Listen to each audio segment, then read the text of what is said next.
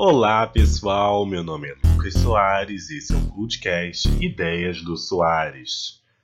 Essa é a edição número 13.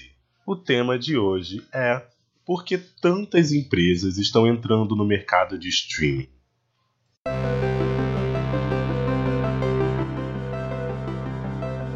Essa foi a semana do streaming. Com o anúncio oficial do Disney+, todos se questionaram sobre como a Netflix vai reagir e mais uma vez se depararam com uma gigante entrando no mercado de produção de conteúdo original. Agora teremos Hulu, Amazon Prime Video, Netflix, DC Universe, HBO Go, Apple TV Plus e em breve um serviço de streaming da Warner Media. Ufa, é bastante coisa, não acha? Pois é, se antes era fácil encontrar tudo no catálogo da Netflix, agora o mercado se fragmentou de uma forma acelerada nos últimos anos. Não é à toa, segundo o um relatório de uma empresa de análise de mercado americana, o mercado de streaming deve valer 124 bilhões de dólares até 2025.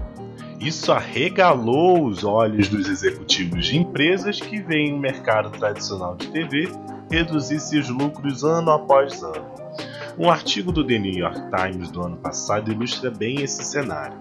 É esperado que até 2022 o lucro em anúncio nas TVs americanas caia 2% ao ano, ou seja, a principal fonte de dinheiro da TV está em queda livre, o que torna o mercado de streaming cada vez mais atraente. Não por acaso, os mesmos conglomerados de mídia que estão agora no streaming também estão presentes na TV. A Disney tem a ABC, a Warner tem a TNT. Isso não quer dizer, é claro, que o mercado de TV está se desfazendo por completo. Afinal, ele continua sendo uma excelente fonte de renda.